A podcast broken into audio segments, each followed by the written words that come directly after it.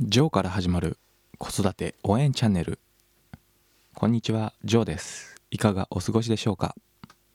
本日は子育てでストレスを感じる必要はないという話をさせていただきます。大きく分けて3つの話からなっておりまして1つ目は子育てストレスの原因。2つ目がストレスを感じる必要はない。そして最後が子育てとは一体何なのかという3本の話をさせていただきます。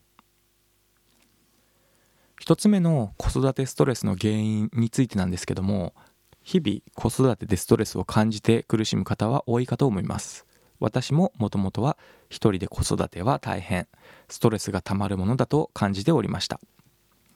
そして世の中では子育ては大変でストレスを感じるものであるという考えが根強く残っておりストレスの解消方法やストレス発散の方法。これらの情報はたくさん溢れています。しかしそもそも子育てで感じるストレスは何なのか？ということを考えてそのストレス自体を減らすことができれば子育てがもっと楽しくなりそうですよね。そんな情報を今回はお話ししたいと思います。まず子育てに限らずストレスの大半は自分の思った通りにならないことが原因で起こります。こうしてほしいけど実際はそうならない。この理想と現実のギャップによってストレスを感じてしまうんですね。これは子育てにおいても全く同じで例えばママとして子供の言うことを聞いてほしい。散らかさないでほしい。汚さないでほしい。泣かないでほしいとか。まあ決まった時間に寝てほしい。等々考えればいくらでも出てくるんですね。そしてこの思った通りにならずにママ自身の時間や心気持ちの余裕が削られていく。しかしこのストレスの感情はママが一方的にこうしてほしいという支配的な考えを持っていることが原因となっています。逆に完全にママと子供が対等な関係性であると考えればどうでしょうか。一方的にこうしてほしいと初めから考えなければどんな結果になっても理想と現実のギャップが生まれないため感じるストレス自体がなくなっていきます。自分の思った通りにしてほしいという考えをなくしてしまえば初めからストレス自体が生まれないのですね。2つ目の子育てでストレスを感じる必要はないについてなんですけれどもそうは言ってもママは日々忙しく子育てを行っている中で全く子供に対してこうしてほしいという考えを持たずにストレスを感じないように生活を送るのは無理だよと思う方も少なくないかと思います。もちろんそれはそうですよね。ただこれはママが自分自身に対しても同じようにこうすべきだと支配的な考えを持っていることが原因です。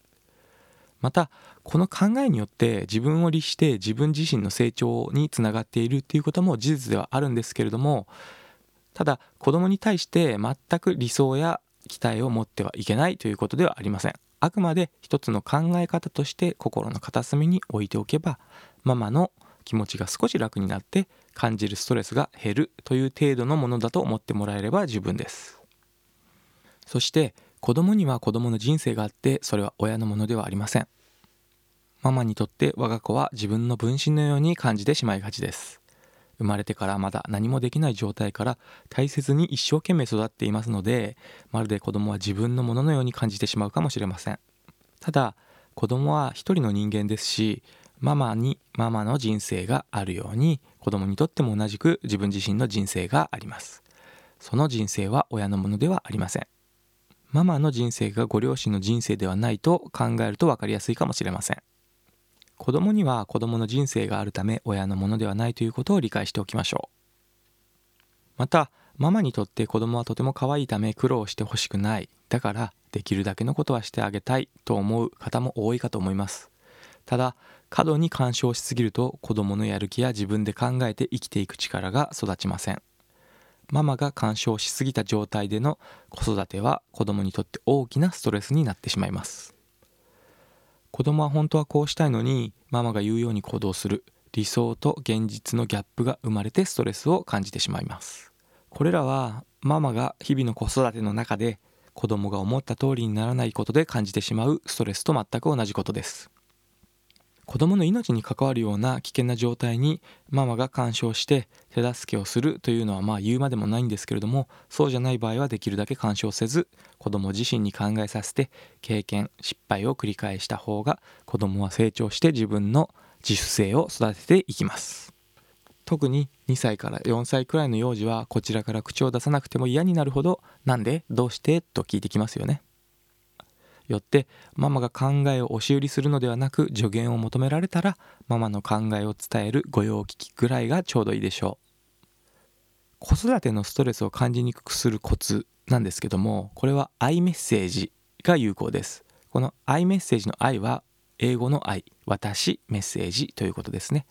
子供に対してあなたはこうしなさいという言うメッセージ英語の言うあなたですね。ではなくママはこうした方がいいと思うよと提案するアイメッセージが有効です。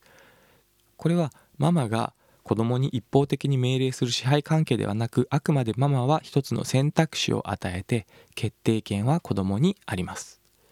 よって子供が自分で考えて決める必要があるので自主性を育てることができます。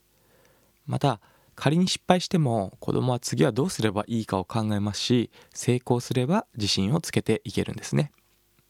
ママもあくまで一つの選択肢を提案しているだけですのでこれは強要しているということではないので仮にその提案が採用されなくても感じるストレスは少なくなります。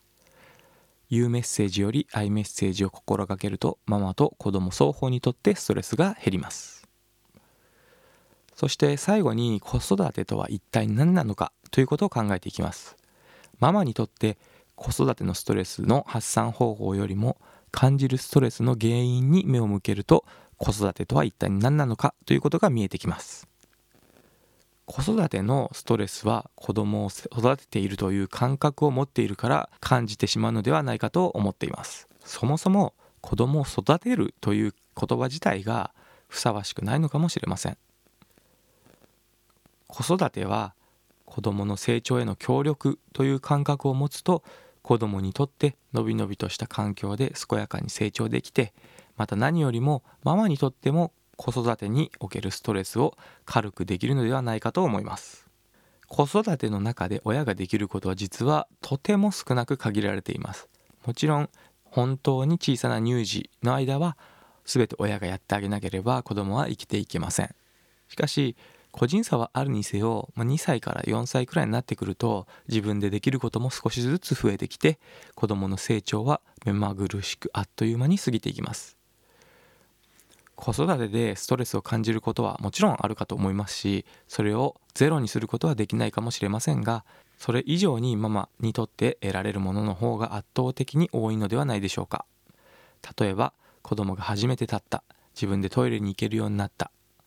着替えられるようになったとかうちに友達を連れてきて子供同士で遊ぶようになったなどなど成長を感じて嬉しく思う瞬間を数え始めるとキリがありません。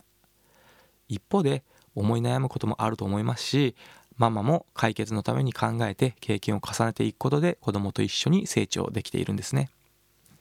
子育ては長いように見えますが実はかけがえのない短いものでその一瞬の時間を大切に思うことができれば子育てに対するストレスはぐっと減っていくことでしょう。以上子育てでストレスを感じる必要はないについてまとめてみると子育てでストレスを感じてしまうのは親が子供に対して必要以上に理想や期待というエゴを持っていることが原因です。またママにとって自分自身の人生があるように子供にも自分自身の人生があります。それは親のものではありません。そして押し売りではなく御用聞きぐらいがちょうどいいですね。言うメッセージよりもアイメッセージを使いましょう。子育ては子供の成長への協力と理解しておきましょう。これらの考えを心の片隅に置いておけばママが感じるストレスはぐっと小さくなり何より子供の成長にプラスになります。できればこれらの内容を目の届く場所にメモとして貼っておけば少しずつ毎日の子育てを楽しめるようになっていけることでしょう。本日は以上です。ありがとうございました。